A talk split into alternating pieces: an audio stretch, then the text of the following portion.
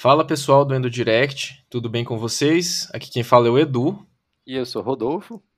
E, e hoje a gente está aqui dando seguimento na nossa série sobre complicações associadas aos esteroides androgênicos anabolizantes. E nesse episódio a gente vai discutir especificamente sobre o rim, né, sobre as complicações nefrológicas.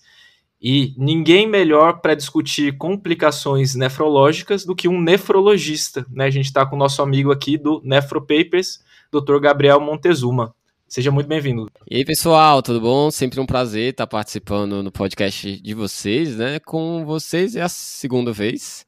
O Nefropapers em si já participou várias vezes, né? principalmente a Maria Amélia, né? Uma parceria já que a gente tem muito prazer de, de ir levando para frente, né? Com, com muito orgulho. Então, estamos aqui para tentar falar desse tema facinho, né? Esse tema tipo que tem vários estudos anonimizados para ajudar a gente, né, a definir o que, que acontece no SINS. Várias mas revisões, que, obviamente, meta-análises.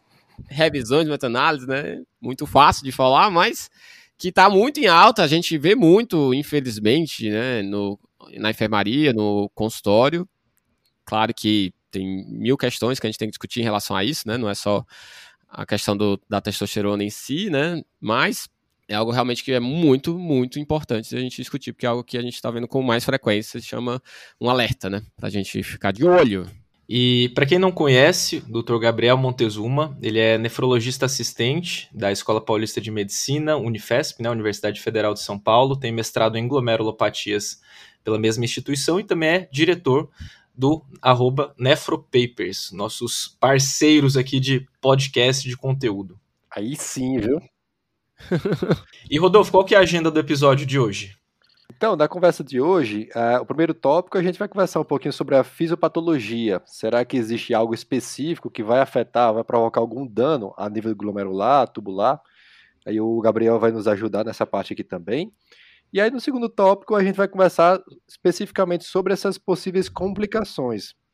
Existe algum mecanismo, ou existe alguma possibilidade de injúria renal aguda, crônica? Aumenta a chance de rabdomiólise, alguma glomerulopatia específica? E aí o Gabriel vai detalhar um pouquinho mais sobre esses assuntos aqui específicos. E aí, por fim, sobre o tratamento. Né? Existe algum tratamento específico, né? pensando na parte nefrológica, além da própria suspensão barra redução dos esteroides anabolizantes? Alguma medicação que a gente possa fazer aqui a mais? Ou não, né? Fiquem até o final para descobrir. Então, beleza, Gabriel. Complementar um pouquinho aqui. E a última agenda, falar um pouquinho do problema do hipogonadismo na DRC, aproveitando que estamos falando sobre isso. Sobre Ah, testosterona sim, e rins. Tem tudo a ver. E Esse é o plus do episódio. É, no finalzinho tem o, o bônus. Beleza. E, e Gabi, antes da gente começar discutindo aqui sobre a questão da fisiopatologia, eu tava lendo que os esteroides anabolizantes lá atrás, eles já foram usados para tratamento da anemia associada à doença renal crônica. É, é verdade esse bilhete? Que história é essa aí?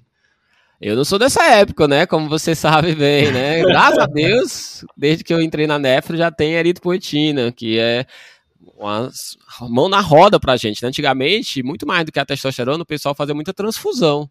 Então tinha paciente que já estava lá agendado uma vez por mês, duas vezes por mês para ter transfusão de concentrado de hemácias, porque não tinham o que fazer. Ou o cara tinha deficiência de ferro, né? Aí sim já tinham o que fazer, ou tinha que dar sangue, né? É, não era algo de rotina, até onde eu sei, não sei se milênios atrás alguém fazia isso, mas de fato, né, a gente vê sim séries de casos, relatos de casos de tratamento de anemia em pacientes com DRC com testosterona. Inclusive é um dos efeitos colaterais, né, a policitemia, né, que pode ou não ter relação com o TVP, é algo que a gente pode discutir mais para frente, né? Mas, mas sim, é verdade que poderia se utilizar, mas não, não acho que fosse algo implementado difusamente, não. Perfeito. Para mais informações sobre complicações hematológicas associadas aos esteroides anabolizantes, vide o episódio com o nosso colega hematologista, o Dr. Arthur Saldanha. Isso aí. Simbora para a fisiopatologia. Qual que é o efeito né, da, da testosterona sobre os rins? Né? Se- Será que a gente tem um efeito específico, receptor androgênico? lendo um pouquinho mais sobre isso, como a gente falou no começo, né? Tipo, a gente está andando aqui no, no pântano das incertezas, né? A gente tem muito mais dúvidas do que informações é, acuradas, né? Precisas. Mas o que, que a gente tem de racional aqui que a gente pode discutir? Primeira coisa, enfatizar isso que você comentou, né? Os dados que a gente tem são muito baseados em estudos experimentais ou estudos observacionais, né? Então é difícil de a gente cravar 100% do que acontece. Primeiro, quando a gente tem a testosterona baixa ou normal, de forma natural. Segundo, quando a gente usa qualquer uma das formulações de reposição de testosterona, né? O fato é, é que, apesar de não ser a melhor da qualidade de evidência, né, mas o que se mostra na maioria dos estudos é que sim, a testosterona, a, a reposição da testosterona, ela pode ter um efeito deletério no rim. E aí tem alguns mecanismos já mais consistentes nesses estudos, né? O que mais chama atenção para a gente nefrologista é uma ativação do sistema renina-angiotensina-aldosterona. É um, um pouco complexo no sentido do, de como ele ativa. O fato é que os pacientes que usam testosterona ou esteroides anabolizantes, ele tem uma hiperativação, o que acaba causando uma retenção de água e sal e, consequentemente, hipertensão, né? além de vasoconstricção. Então, esse, sem dúvidas, é um dos grandes motivos de a gente ter preocupação com dano renal, né? já que a gente já sabe de todo o malefício que o sistema renina hiperativado pode causar. Também tem estudos mostrando que a testosterona ativa a endotelina, que é uma substância que depende do receptor, se é o receptor 1 ou 2, mas que em geral causa vasoconstricção, principalmente da artéria aferente do glomérulo, mas não só, também da eferente, que pode causar também hipertensão, pode causar isquemia glomerular, né, do néfron, né, consequentemente piora da função renal. Então também seria um outro mecanismo possível de justificativa de por que a testosterona pode provocar mal, pode fazer mal para o rim, né, pode causar lesão renal. E um terceiro mecanismo também bastante consistente é que a testosterona ela pode provocar apoptose de algumas células, até depois vocês podem comentar se isso é verdade só no rim ou não. Mas no rim ele cita muito que pode causar apoptose, morte celular, tanto de células do túbulo proximal, principalmente, como do glomérulo, especialmente o podócito. E aí a gente, quando for falar um pouquinho das manifestações clínicas, né, das apresentações, a gente vai conseguir entender o que, que isso pode levar. Mas o fato é que a gente pode sim ter um dano celular provocado diretamente pela testosterona. Aí existe uma certa dúvida do mecanismo exato, tem gente que fala em uma indução de inflamação com, com aumento de, de, TNF relacionado com a testosterona, de interleucina 6 relacionado com a testosterona, mas aí começa a ficar muito experimental e começa a ficar mais complexo, é difícil de a gente começar a justificar. O fato é que eu posso sim ter um aumento da hipertensão, eu posso ter uma inflamação, digamos assim, que é relacionada à testosterona e esse dano celular direto, tanto tubular quanto glomerular. Perfeito. E, e Gabi, interessante isso que você falou da indução da, da vi, ativação da via de apoptose, né, ali quando a gente está falando de rim, porque inclusive a gente discutiu né, no, no episódio de complicações cardiológicas que o uso da testosterona ele está implicado em, ativ, em ativação de apoptose miocárdica também, de miócito, né? Inclusive, né, vários estudos aí pós-mortem também mostrando aí em pacientes que fizeram uso crônico aí de esteroides anabolizantes, sinais de necrose miocárdica. É, então, parece mesmo ter essa relação, e não só no coração também, há relatos de apoptose neuronal também, né? Então, teria uma complicação neurodegenerativa aí do uso crônico da, da testosterona. Então, parece ter um racional e não, não parece ser algo órgão específico também, né? Parece ter complicações em, em outros órgãos também. É, foi o que eu imaginei, né? Não, não via motivos para o rim ser o único órgão afetado por esse mecanismo, né? Bom saber. É uma cascata inflamatória sistêmica que os danos, entre aspas, vamos dizer assim, maiores, realmente é neurovascular, cardio e nefrológico, né, que a gente vai, percebe-se mais nesses pacientes. Só uma coisa que eu gostaria de comentar também, relacionada à fisiopatologia, é que fica parecendo, né, que ter testosterona é muito ruim pro rim, né? Então, você ser homem seria, assim, péssimo, né? Você ser homem jovem, né, seria péssimo pro rim e estaria todo mundo com DRC, né, se fosse isso. E alguns estudos até sugerem o contrário, né? Sugerem que homens com hipogonadismo têm mais risco de DRC. Se isso é causalidade, tem causalidade, ou se é associação de doenças como obesidade e diabetes, que também estão relacionados com hipogonadismo, idade, né? Enfim, que estão relacionados ou não com a, DRC em si, é difícil de comprovar, por mais que você coloque lá nas análises multivariadas todas essas características juntos, né? Mesmo assim é difícil de você colocar todas. Então, o que eu acredito muito é que tem mais relação com a dose, ou talvez até a formulação em si, né? Já que como vocês já comentaram em outros episódios, né, não tem uma formulação só, né? Tem alguns que tem mais essa característica mais anabólica, né? Tem outros que tem mais a característica esteroidal, né? Então acaba sendo talvez também a, a formulação, né? E outra coisa importante quando a gente pensa também em lesão renal, né, falando um pouco de mecanismo, é que nos pacientes que a gente vê, né, depois a gente pode falar na parte de quadro clínico também, mas os pacientes que a gente vê chegarem com essa história de tipo, o cara é alterofilista ou, ou frequentador de academia, tipo, tá lá usando um bocado de coisa para ficar forte e chega lá de repente com ou edema ou doença renal que descobre de um jeito ou acaso, né, quando ele faz um exame laboratorial de rotina, né, muitas vezes fazem de rotina muitos exames exatamente porque eles sabem que tem muitos riscos, né, ou porque eles começaram a ter síndrome urêmica, né, como a gente já viu alguns, é que eles não usam uma coisa só, né? Então, isso é o grande problema né, que a gente tem, que muitas vezes eles estão usando outras substâncias que a gente sabe que são lesivas para o rim, né? Como anti-inflamatório, que às vezes eles tomam demais porque tem dor, né? Por conta da própria atividade física, academia, seja lá o que, que eles fazem.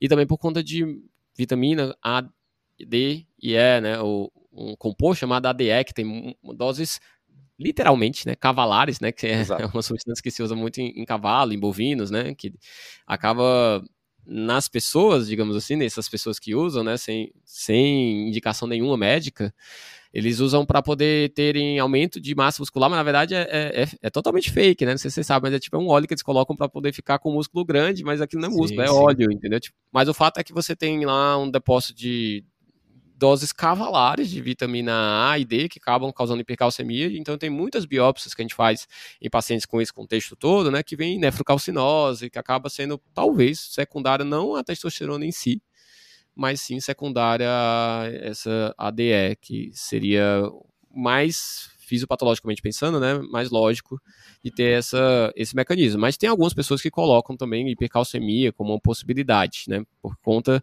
de relatos de casos que tem essas substâncias todas juntas, e aí fica difícil saber quem é, quem é a causa de quê, né?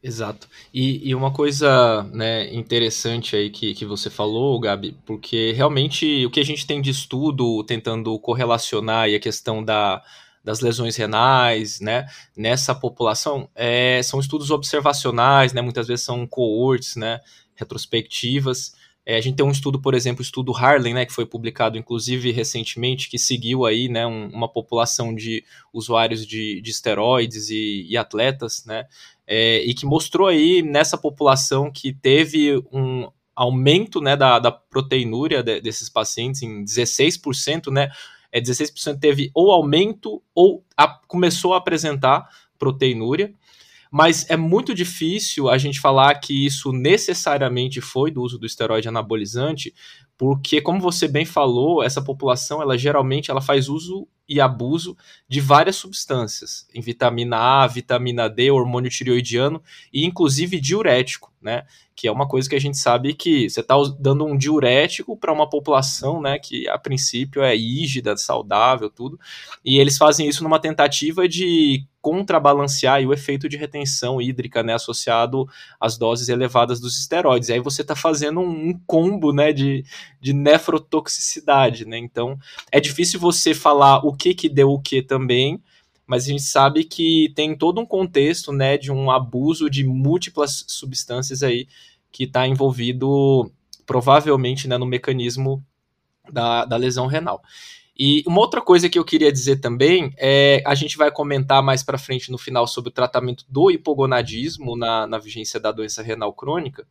Mas acho que vale lembrar aqui também de um ensaio clínico randomizado que a gente teve publicado recentemente, que é o estudo Traverse, né? Foi publicado aí no New England, que eles avaliaram terapia de reposição de testosterona, né? Ou seja, a gente está falando de pacientes com hipogonadismo, mas que tinham alto risco cardiovascular. O interessante desse estudo é que tudo bem, o desfecho primário que ele avaliou foi desfechos cardiovasculares combinados, né, o three-point MACE aí clássico, que não houve diferença significativa entre o grupo que recebeu reposição de testosterona em doses fisiológicas versus o grupo que, que recebeu placebo. Mas é importante que um dos desfechos secundários avaliados foi é, incidência de injúria renal aguda, e houve aumento significativo de injúria renal aguda na população que fez uso de reposição de testosterona. Isso é claro que fica difícil, né, a gente avaliar essa informação em todo esse contexto aí.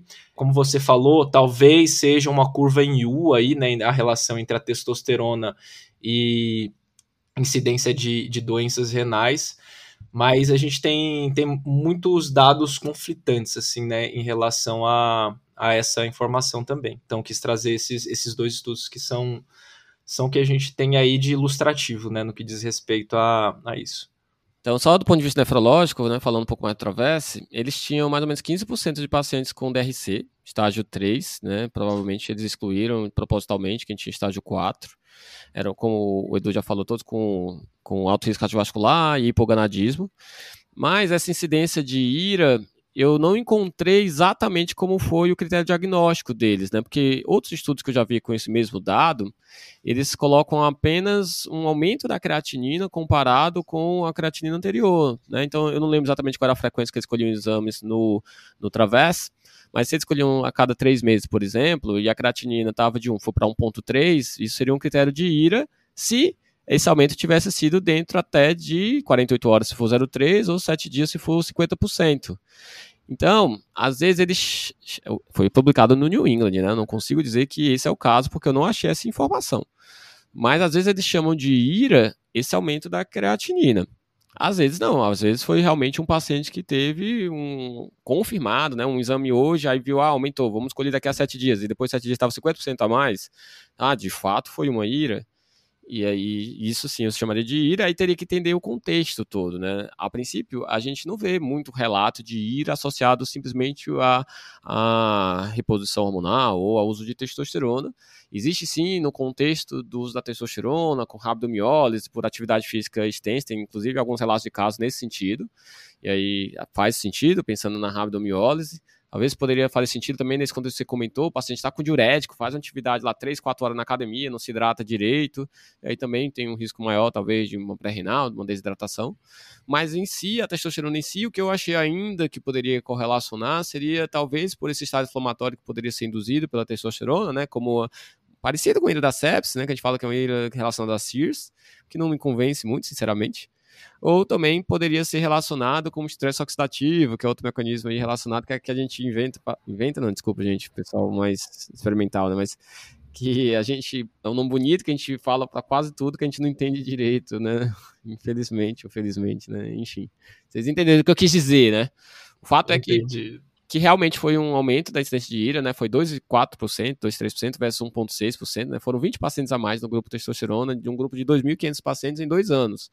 Algo que a gente, eu fiquei atento, assim, me chama a atenção, mas só para correlacionar com outro estudo, o SPRINT, que foi um estudo randomizado que avaliou pressões mais baixas, né, alvo de pressão mais baixa, né, que era 120 sistólica versus 135 ou 140 em pacientes não diabéticos, mostrou aumento de incidência de ira. Aí faz sentido. Eu estou controlando mais rigidamente a pressão sistólica. Só que esses pacientes tiveram a longo prazo, né, no, no tempo de estudo, melhores desfechos cardiovasculares e menor progressão da DRC. E aí você olha, uai, mas teve mais ira? E o que que eu quero, né? No final das uhum. contas, o que, que o nosso guideline colocou? Coloque pressão mais baixa. Teve mais ira, beleza. É uma complicação que pode acontecer. Então eu vou ficar mais atento, vou tentar prevenir do jeito que dá. Quem fizer ira, talvez eu não possa mais baixar tanto. Algumas pessoas não vão tolerar. Mas mesmo assim, para a maioria dos pacientes foi bom, porque pensando em desfechos a longo prazo, né, que é entrar em diálise e morrer, né, que são coisas que a gente não quer que ninguém tenha, né, uma ira, às vezes, é uma ira transitória, não tem problema. Então, só para não ficar também com essa ideia, tipo, ah, fez ira, então, ah, meu Deus, é, tá proibido de usar para o paciente com hipogonadismo, né, como a gente vai falar mais para frente, talvez essa seja uma complicação que a gente queira usar, né. Não foi o desfecho primário, né, avaliado no estudo. É, vai ter aí, provavelmente, né, eles já, já anunciaram que vão publicar outros artigos com outros desfechos, né? provavelmente talvez eles avaliem mais especificamente a questão urológica e renal, até porque eles colocaram isso no apêndice também do, do artigo. E, e, outra coisa que eles inclusive falaram na apresentação do, do Congresso, é, mas ainda não foi publicado no, no, naquele artigo lá do, do New England, é do aumento do, da fratura, né, do risco de, de fraturas.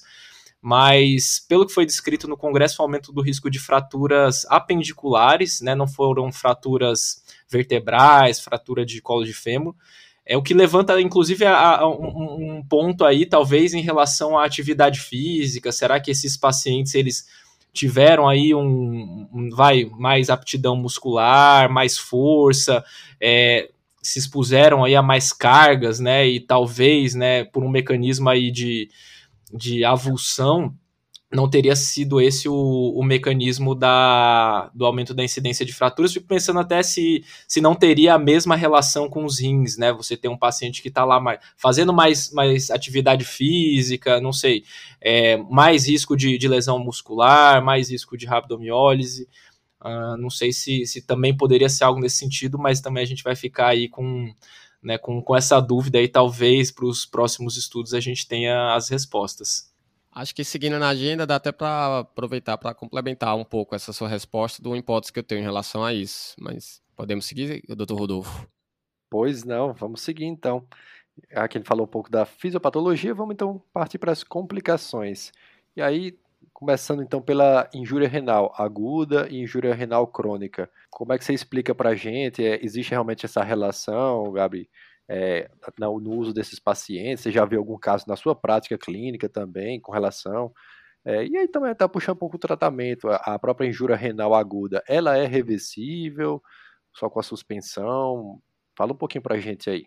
Então, a primeira coisa, antes de falar dos mecanismos possíveis, né, complementando um pouco o que a gente falou de fisiopatologia, a gente sabe que a, o uso da testosterona, ele obviamente eles usam até exatamente por isso, né, tende a aumentar a massa muscular dos pacientes. E a forma como a gente avalia a função renal em 99% dos pacientes é através da creatinina sérica, que é diretamente proporcional à quantidade de massa muscular daquele paciente. Então, se você pega o mesmo paciente, a mesma taxa de filtração glomerular, e três meses depois ele está lá malhando forte, mesmo que não estivesse usando nada, ele vai ter uma creatinina mais alta. E tá tudo bem, o rim dele tá ótimo. É até bom para o rim, na verdade, você fazer atividade física. Então, um cuidado que a gente tem que ter muito importante é com qualquer paciente que esteja aumentando massa muscular, seja de forma, digamos, natural, seja de forma, digamos, não tão natural, é a forma como você vai avaliar a função renal do paciente. Então, a creatinina a gente bota na fórmula, bota CKD-EP, MDRD, né, para a gente avaliar a taxa de filtração glomerular estimada, né, esse é o padrão ouro para avaliação de função renal na média dos pacientes. Qualquer pessoa que fuja desse padrão, eu preciso de um método confirmatório, que a gente fala na nefrologia. Esses métodos confirmatórios são várias opções que a gente tem, de acordo com a minha disponibilidade de exame, de acordo com o meu orçamento, enfim, e aí, a gente tem três principais que a gente recomenda na prática. Né? O primeiro é a cistatina C, que é uma molécula que é produzida por todas as células nucleadas, então, teoricamente, isso não vai influenciar um ganho de um pouco de massa muscular a quantidade de cistatina. É um exame que normalmente não tem tão disponível assim, mas em São Paulo é muito fácil de achar. Não é caro o exame, assim, claro, depende né, do seu parâmetro, mas é por volta de uns 80 reais e ela tira exatamente a sua dúvida. Ah, se eu acho que é só a massa muscular que fez aumentar, ou é uma medicação, né, não entra no caso de hoje, mas é uma medicação que está impedindo a secreção da creatinina, né, que pode falsear também, a gente usa a cistatina e tira a dúvida. Já vi pacientes que tinham 1.8, 1.9 de creatinina, ela tem mais ou menos o mesmo valor de normalidade que a creatinina, e a cistatina veio 0,8, 1, 1, 0,7, tipo, é como se fosse uma taxa de de 70, 80 por um ano e de 30, 40 por outra. É uma diferença absurda. E o contrário também. Às vezes a creatina tá baixa porque ele é sarcopênico e a cistatina tá alta e na verdade o rim dele não tá bom. Então o Cadiga até coloca como, claro, tem outras coisas que interferem, como inflamação, por exemplo, no caso da cistatina, que também faz com que ela possa ter defeitos, digamos assim. O Cadiga até sugere que a gente use em casos assim a taxa de filtração é estimada pela conjunção das duas, que é uma média aritmética da creatinina e cistatina. Então ele vai lá, tem a fórmula da creatinina, a fórmula da cistatina, faz a média, e aí então tem a taxa de filtração estimada pela creatinina mais cistatina, né? No caso, por exemplo, do CKD-EP. Então, primeiro ponto que eu queria enfatizar é esse. Então, primeiro avaliar um, um método alternativo, né? Só além da cistatina tem cintilografia, por exemplo, com EDTA, com cromo radioativo, que é um radioativo muito pequeno, mas é radioativo. Ou, por exemplo, o clearance de creatinina, que é o que é mais acessível, né? Ah, não tem nada no meu hospital. Clearance de creatina você tem. Se você faz creatina sérica, você faz urinária. Então, colhe os dois em 24 horas, vê a diurese e aí você tem um clearance de creatinina. Se eu tenho um aumento da produção de creatinina, porque eu tenho mais creatina, porque eu tenho mais músculo, a minha excreção numa taxa de filtração constante também vai aumentar proporcionalmente. Então, uma coleta bem feita de 24 horas vai mostrar tanto o aumento da creatina sérica como da creatina urinária. E o clínico vai ajustar para esse aumento. Então, é uma forma muito prática de se fazer a avaliação da função nesses casos. Então, esse é o primeiro ponto. Em relação ao ponto de que, de fato, pode causar lesão, e aí volto para aquilo que eu comentei. Então, quando a gente fala de DRC, o mais provável é que tenha relação mesmo com essa hiperativação do sistema renina e pela hipertensão, né? Que não deixa de ser a hipertensão, né? O principal mecanismo relacionado com DRC estágio terminal. Então, a principal etiologia de DRC estágio terminal, que é o que a gente tem mais dados, né? Já que a maioria dos pacientes nem sabem que tem DRC é hipertensão. Então faz muito sentido, já que eles tendem a ter mais hipertensão, que eles tenham mais chance de ter doença renal. Ah, se eles tratarem essa hipertensão ou se cuidar, fizeram dieta pobrissal, será que vai fazer diferença? Eu não sei. Será que o benefício que ele tem de fazer atividade física mais frequente, porque ele está lá preocupado com o corpo, vai compensar? Eu não sei. Essa é uma dúvida que a gente tem. Às vezes uma dose baixinha e o fato dele ter hábitos mais saudáveis, entre aspas, digamos assim, né, induzidos pela vontade de ficar mais bonito, às vezes compensam, né? O fato dele não estar tá mais obeso, às vezes até melhora a pressão. Então é difícil de falar exatamente. Mas esse é um dos mecanismos mais aceitos para justificar a piora da função, tanto agudo quanto crônica. Agudo seria mais pensando num pique hipertensivo, no que a gente chama de acelerada maligna, né? Que é bem raro, para ser sincero. Quando a gente fala em outros mecanismos, então uma das coisas que a gente mais vê em biópsia quando gente, esses pacientes chegam, né? Então, respondendo uma das perguntas que você fez, já vi pelo menos sete casos na enfermaria e no consultório de pacientes com esse perfil alterofilista, né? Normalmente com mais de uma substância. E alguns a gente optou por biópsia. Então, normalmente ou vem nefrocalcinose, como eu comentei, ou vem glomerulosclerose segmentar e focal, e aí para o pessoal da endócrina, eu acho que não vale a pena aprofundar muito, mas é uma glomerulopatia secundária a um dano podocitário. Esse dano podocitário pode ser secundário a qualquer coisa. Pode ser um vírus, tipo hepatite B, C, HIV, pode ser uma doença autoimune, pode ser por conta de sobrecarga dos glomérulos, dos podócitos, por exemplo, um paciente obeso, por exemplo, um paciente que nasceu com rim só, um paciente prematuro que tem menos glomérulos, tudo isso sobrecarrega o podócito, ele pode morrer. Como eu comentei, o, a testosterona tem alguns trabalhos sugerindo que ele pode ser lesivo para os glomérulos. Então, isso seria um dos mecanismos que justificaria ele ter GESF. A nefrocalcidose, como eu já comentei, não deve ter relação direta com a testosterona, e tem alguns estudos também com biópsia mostrando que pode ter nefrite intersticial aguda. E aí, de novo, né? A gente não sabe se é também secundária a testosterona. Teoricamente, qualquer substância pode dar nefrite intersticial aguda, inclusive corticoide, que a gente usa como tratamento. Mas é algo também que pode ser um mecanismo que justifique uma piora da função renal. Um fato é que a gente tem visto sim um aumento dessa incidência de, de lesão renal. É algo óbvio subjetivo, né? É, é, a impressão que a gente tem, né? Eu não achei nenhum estudo mostrando de fato que está aumentando a incidência, mas em geral é dentro de um contexto muito rico. Com certeza já comentaram em outros podcasts que, que a prevalência de pessoas usando esteroides anabolizantes com objetivos estéticos é muito alta, né? Eu fui ler na literatura e eu me assustei, porque tem estudo falando em 20%, 30% dos praticantes de atividade física. Tem um estudo que eu li que fala em 4 milhões de habitantes lá nos Estados Unidos usando com fim estético, né? Que daria mais ou menos 5%, um pouco menos da população total, né? Não estou nem falando da população de jovens. Então. E, e, digo mais, viu? Esses dados provavelmente estão subnotificados viu? É, que a pessoa não conta, Porque né? Não, ninguém, acho que tem um, inclusive tem uma referência que é citado no guideline de é, complicações associadas aos esteroides anabolizantes da Endocrine Society, de que, salvo engano, 60% a 70% dos pacientes que fazem uso de esteroides anabolizantes nunca contaram esse dado para o médico. Eu acredito. Né? Eu, eu, então... eu não contaria. Tem um, um, dado brasileiro aqui que ele fala que uma prevalência é algo em torno de 6% da população geral, né? Mas a gente sabe que esse dado é muito subnotificado, e aí quando você vai especificamente para populações de atletas, né, alterofilismo, pessoal que faz frequentadores de academia, aí esse valor é exorbitante. Aí varia muito, tem trabalho que fala 25%, 30%, tem trabalho que fala 60%, 80%. Aí vem, assim, é. os trabalhos aqui no Brasil é, são muito escassos, a maioria dos trabalhos são americanos, e mesmo assim, até nos trabalhos americanos, a gente sabe que é muito difícil essa coleta dessa informação de forma precisa. É. Exato. Eu acabei de confirmar aqui, viu? 60%. Isso é um estudo americano, né?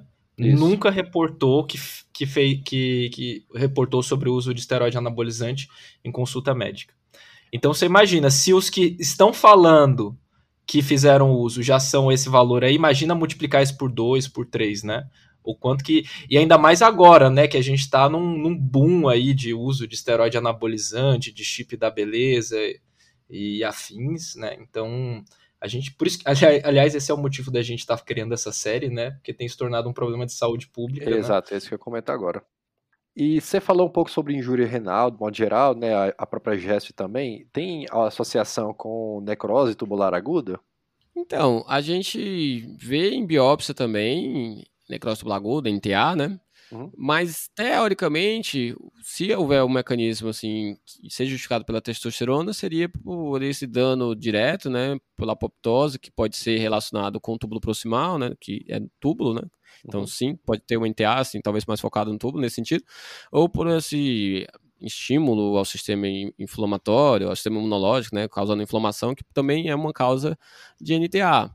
Só uma coisa para ficar claro, assim, quando a gente fala necrose tubular aguda, a maioria dos pacientes não tem necrose, tá? Só para não ficar, mas você não falou apoptose, né? Mas, tipo, a necrose é um, é um termo clínico que não se correlaciona com o anátomo patológico desses pacientes, que tem clinicamente NTA, tá? Então, só para não ficar confuso. Então, até pode, é possível, mas a gente não acredita que seja algo tão diretamente relacionado com, com a testosterona. Só complementando o meu raciocínio em relação à porcentagem de pessoas que usam, é que aí tem dois, duas linhas que você pode seguir, né? Uai, mas se você fala que tem 10%, 20% das pessoas jovens usando, você não acha que deveria ter muito mais gente chegando com lesão renal? Eu concordo. Então, não sei se tem uma predisposição genética, se tem a ver muito com a dose, como eu estava comentando, ou se é associação de coisas, tempo de uso. Mas outra coisa que a gente fala muito é que as doenças renais crônicas são oligossintomáticas. Os pacientes só vão descobrir que tem DRC se ele fizer exame de rotina ou quando ele já está num estágio muito avançado. Então, vai começar a ter sintomas quando ele está perto de 15 de taxa de filtração, ml por minuto. Antes disso, ele pode ter sintoma, às vezes, pelo motivo, lógico, né? Então, ah, eu tenho um lupus com DRC por conta do lupus, eu vou ter sintomas, às vezes, do lupus, né? Ou do diabetes, né? Enfim, tem outros sinais que podem aparecer, mas se eu tenho só DRC, ou meu diabetes é o ligo sintomático, eu não vou descobrir de outro jeito. Então, é, é, é um mundo que a gente não sabe o que está acontecendo. Esse é o problema. E aí entra a questão do, do que a gente fala muito na medicina, né? De, de, de primo no, no cherry, né? Primeiro, não fazer mal, né? Então, eu como médico, como é que eu vou mandar uma pessoa tomar uma medicação que eu acho que posso fazer mal, mesmo que talvez tenha lá algum benefício, sem ter uma evidência, uma segurança de que isso é verdade, né? E e sabendo que, que às vezes o mal que eu vou causar, às vezes eu não vou conseguir detectar, né? Então a gente fica às vezes parecendo muito conservador, né? Mas é muito nesse sentido de vou usar para quê, né? É outro ponto que eu queria chegar, né? Qual, qual, qual é o, o, o, objetivo, né? Ah, nossa, é uma doença grave que eu estou tentando tratar com medicação experimental. Ah, beleza, né? É algo que faz sentido. Mas essa é a grande questão, né? Pode ser que no futuro a gente mude, né? Esse artigo para mim foi foi uma chave que virou, né? Igual aconteceu com obesidade, né? Que antigamente fala assim, nossa, vai tomar medicamento para emagrecer, mas não tem nenhuma evidência que isso funcione, não sei o quê. E agora você não aceita você tratar a obesidade sem medicação. Pode ser que no futuro, em algum momento, a gente fale assim, não, acho que faz sentido usar pelo ganho de massa magra, perda de massa gorda, diminuição de circunferência abdominal, tem alguns benefícios teóricos, né, da testosterona. Então, talvez no futuro a gente mude de ideia, mas nesse momento, pela evidência atual, a gente não pode falar que faça sentido a gente usar de forma desenfreada, para quem não tem indicação clara, médica, por hipogonadismo, né? Ou Sim. outras coisas aí mais específicas. É, tem, é interessante que tem algum, até alguns estudos, né, são poucos, escassos, evidentemente, que mostram a associação com alguns polimorfismos genéticos. Então, a pessoa muitas vezes tem a predisposição, né, por natureza, já para desenvolver aquela certa complicação. E tem outras pessoas que não, né, por algum motivo genético, ele tem algum mecanismo de segurança que não vai ter isso daí. É, isso foi até interessante, um podcast que a gente discutiu sobre as complicações hepáticas, e já tem alguns estudos mostrando isso daí. Então, esses sejam dos possíveis mecanismos que expliquem que a gente não veja é, uma prevalência tão absurda assim no dia a dia, né, nos consultórios, enfim, esse possível mecanismo protetor. E a outra coisa que eu queria comentar também é que, assim, na endócrina, se a gente for analisar do ponto de vista estatístico, a gente, a gente se comporta muitas vezes de forma numa curva U, né? O de menos é lesivo, o de mais também é lesivo. Por exemplo, analogia, a glicada do paciente, né? Se você tem uma glicada muito baixa, aumenta a mortalidade, e acima também aumenta.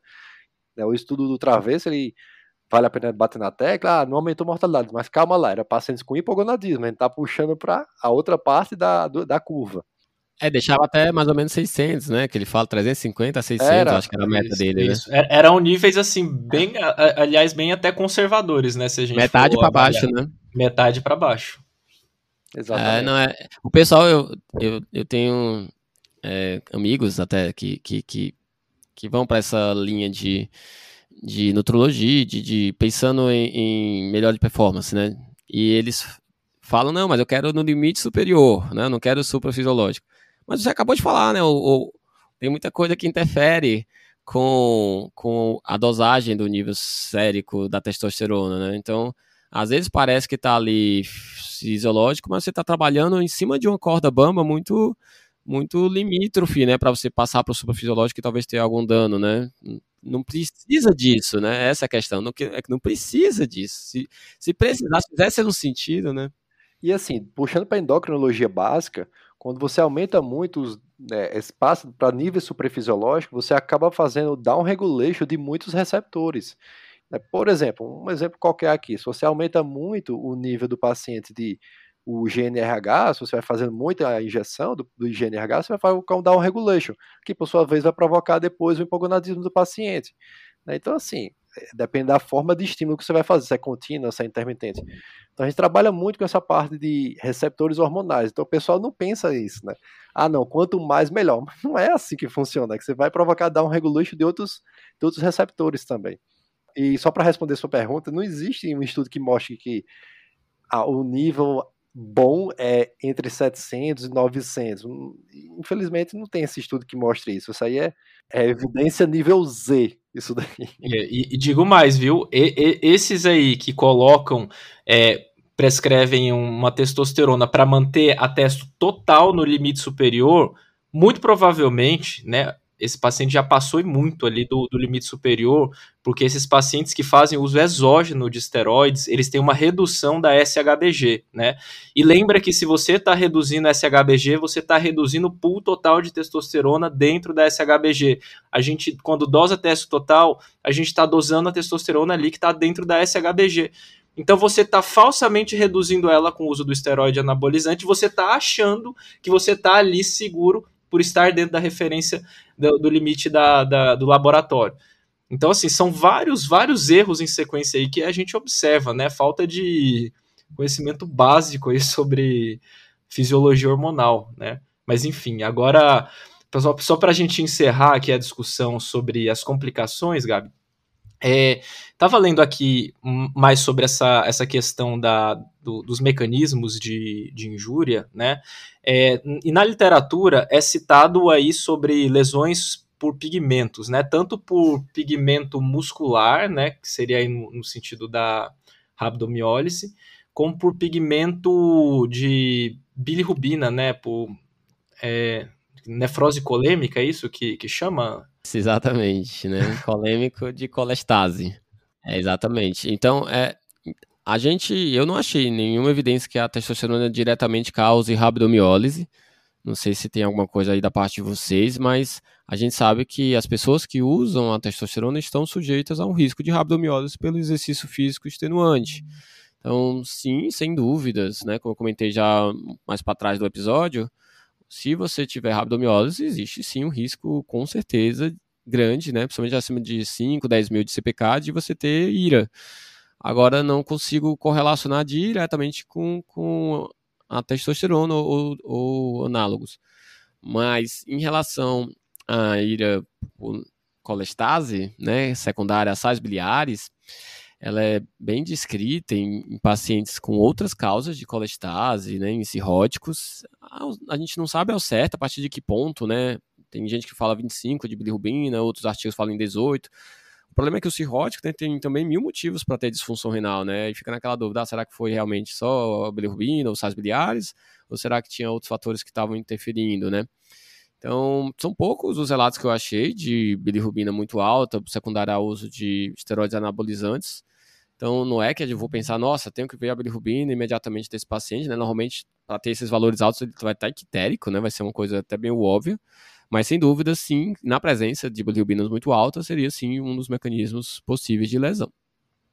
Isso, e, e, vale lembrar aqui, né, que os, os esteroides androgênicos anabolizantes orais, né, que são os 17 alfa-alquilados, eles são hepatotóxicos, né, e com vários casos de hepatite medicamentosa, tumores hepáticos também que foram melhores abordados e discutidos aí no episódio de complicações hepáticas, né, no episódio aí com o Dr. Marlone. Ô, Gabriel, e uma vez que a gente já discutiu sobre as complicações, é, existe algum tratamento específico, por exemplo, para um paciente que dá entrada no hospital com injúria renal aguda, é, ou então que ele apresenta uma GESF, tem algum tratamento específico? Comenta aí um pouquinho para a gente. Primeiro, já é difícil de dizer com certeza que a lesão é pela, diretamente pela testosterona, né? Mas, a princípio, não existe um tratamento específico além de você tirar a medicação ou a substância que está causando dano, nesse caso, pensando em esteroides anabolizantes. Quando a gente vê um paciente com ira e uso de anabolizante, né, como eu já estava comentando, como é comum terem outras é, substâncias sendo usadas concomitante, é obrigatório a gente pensar em coletar um cálcio, né, pensando no uso da ADE, que é uma causa frequente nesses pacientes, né, para ser sincero, até a maioria dos pacientes que eu vi tinha mais correlação com cálcio, com, com nefrocalcinose, inclusive quando a gente fez biópsia, do que aparentemente só diretamente da testosterona, apesar de alguns casos relacionados também com GESF, né, que seria mais puramente da testosterona, na nossa opinião.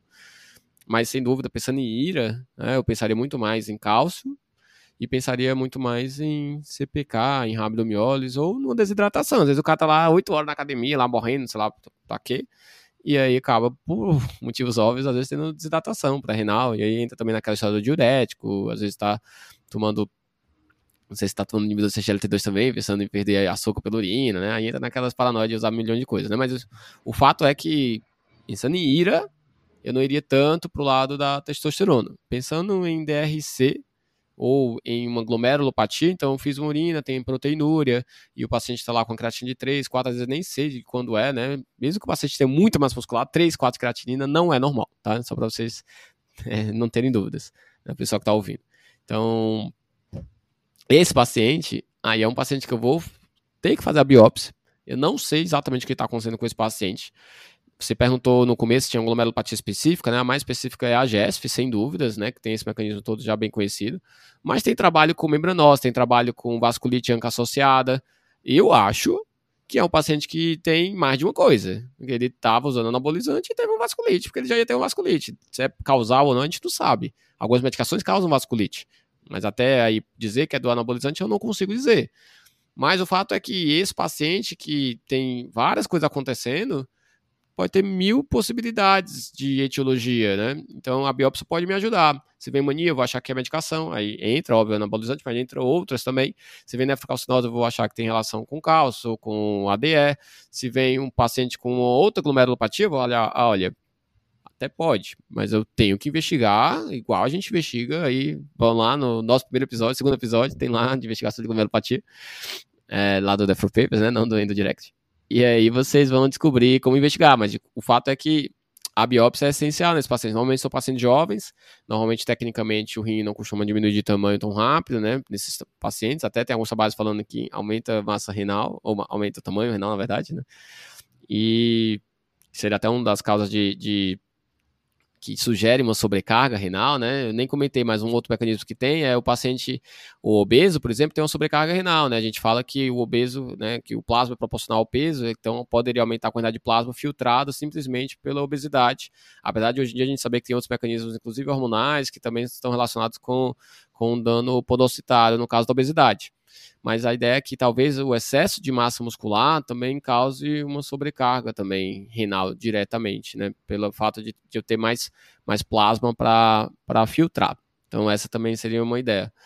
Mas a biópsia, nesse caso, né, é essencial, a não ser que seja algo muito rapidamente reversível. Então, ah, chegou, não sei o que está acontecendo, mas eu olho se está precisando de hidratar um pouco ou não. Ou vejo o cálcio, está lá 12, 14, eu vou lá, hidrato, já cai para 9, 8. Então, nesse caso, se o paciente começa a cair rápido, a creatinina não precisa da biópsia. Então, eles falam até que, por, incrível, da minha opinião, que pareça, alguns desses casos são completamente reversíveis e os pacientes saíram da internação com função renal totalmente normal. Os casos que eu vi não saíram. Pacientes que eu vi depois de dois, três meses ainda estavam com a função renal muito alterada. Os casos que eu vi eram creatina de 4, creatina de 7, taxa de filtração de 10, 15, mesmo fazendo clínica de creatinina, não melhorava muito mais do que isso. E depois de dois, três meses não tinham mudado. Né? A gente sabe que a GESF é uma lesão irreversível, a gente sabe que a nefrite intersticial crônica, né, que não deixa de ser, que você comentou, né, de fibrose intersticial, é, é irreversível. Claro que depende um pouco do mecanismo, mas não parece que o dano crônico mesmo seja reversível. Mas sim, alguns casos revertem pensando nesses episódios agudos, que aí pode ser, como eu comentei já, relacionado com cálcio ou, desidratação. E só complementando, né, quando a gente estava conversando né, no começo, né, falando de rim e, e testosterona, agora é a minha vez. Então, a gente vê, infelizmente, muito frequentemente, né, os pacientes em diálise com queixas inespecíficas, mas que costumam estar relacionados com hipogonadismo, como fraqueza, como impotência, como até queixas é, de humor, de depressão, né, de, de, de falta de ânimo, né, digamos assim. E a gente vê muito na literatura, apesar de, sinceramente, né, a gente não ter muito esse hábito de ficar coletando, né, quando é uma queixa mais, mais específica, como impotência, por exemplo, a gente caminha para avaliação de vocês, né, mas a gente não tem essa, esse costume de ficar coletando, mas você vê na literatura uma porcentagem muito alta, né, de hipogonadismo em pacientes em diálise. A gente vê uma porcentagem muito alta de pacientes em diálise com sarcopenia, é um grande problema. Hoje em dia tem várias clínicas que têm fisioterapia dentro da clínica durante a sessão de diálise para poder tentar ao máximo possível reduzir a sarcopenia, né? Não só no renal crônico, mas tem vários trabalhos relacionados à sarcopenia com aumento de risco de mortalidade, né? É, por motivos óbvios, muitas vezes com aumento de risco de queda, com correlação óbvio com comorbidades também, né? Às vezes é só um sinal de um paciente mais frágil. O fato é que é algo muito frequente. E aí eu queria que vocês me ajudassem um pouco, em poucas palavras, né, para não estender demais, mas como que a gente faz essa avaliação inicial desse paciente, como eu confirmo o diagnóstico e o que vocês olham na hora de decidir por reposição hormonal, né? Lembrando que o paciente dialítico é um paciente com alto risco cardiovascular, mas lembrando do que vocês acabaram, a gente comentou um pouco, vocês mais, né, em relação ao Travessa que foi publicado, né? Complexo, complexo, vale mais um podcast aqui.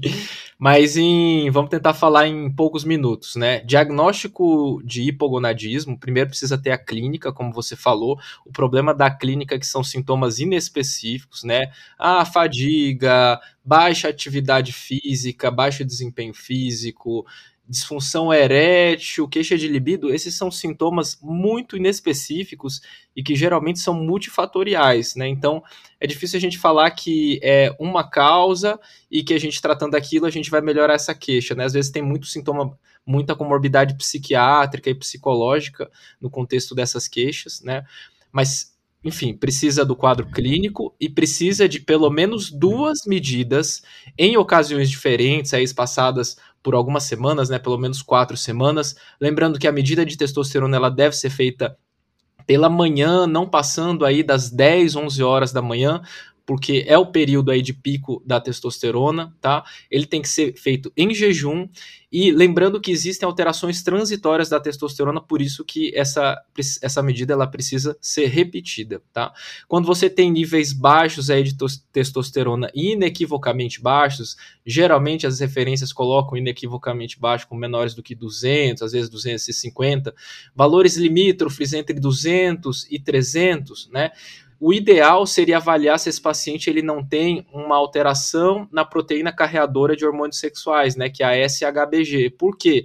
Às vezes o paciente ele pode ter alguma doença que leva a uma redução da SHBG, como por exemplo obesidade e diabetes, né, que são comorbidades muito comuns aí na população com doença renal crônica que você mencionou, né. Então às vezes o paciente ele pode ter uma SHBG baixa e consequentemente ele vai ter uma testosterona total também baixa, mas quando você calcula aí a testosterona livre ou faz uma avaliação aí com um método acurado né, da testosterona livre, lembrando que o ideal aqui é principalmente a gente fazer como, por exemplo, uma cromatografia né, líquida em gel aí, é, você teria um nível normal de testosterona livre. É claro que você tem aqueles casos que realmente são hipogonadismos verdadeiros, e que você tem a testo total meia boca, mas quando você vai para testo livre ela vem baixa. Então esse paciente ele realmente tem o hipogonadismo.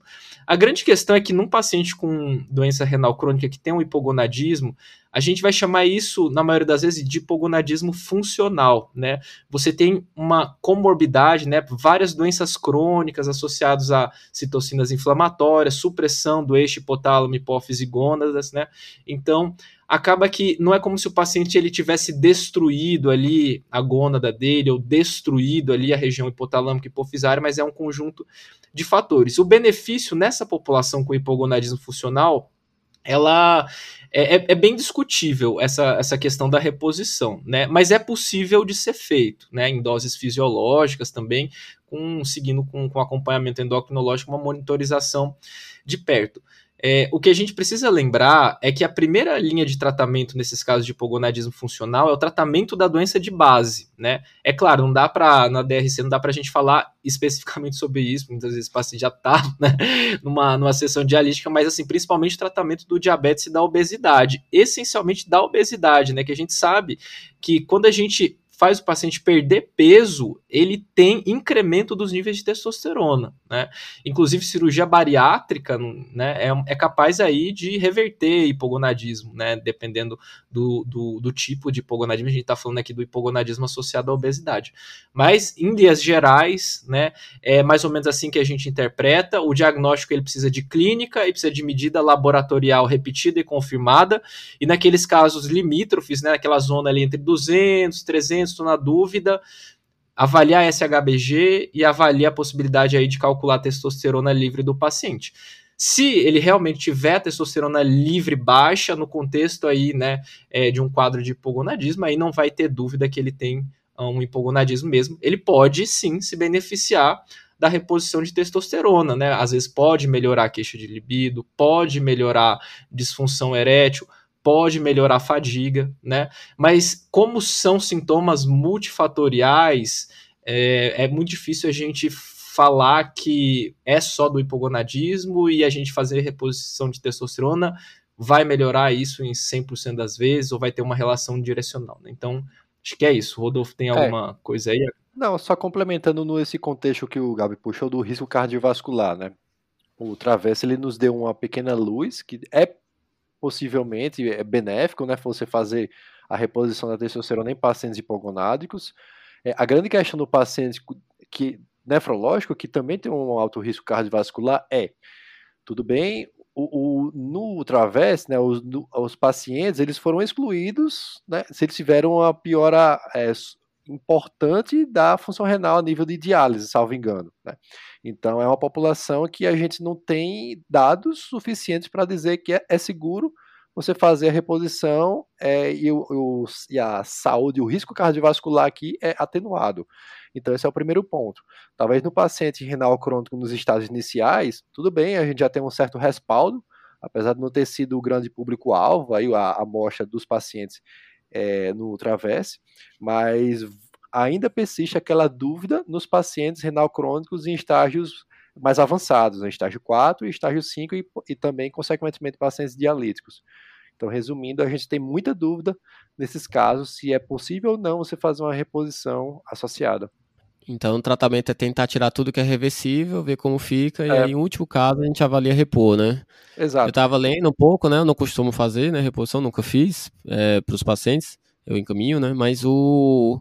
Eles falam que demora meses, às vezes, para ter a resposta, né? Não é um negócio que você dá e, tipo, já sai lá, tipo, outra pessoa, né? Ou toma, né? E, e sente outra pessoa, né? Então tem que ter um pouco de paciência também, um pouco, é. né?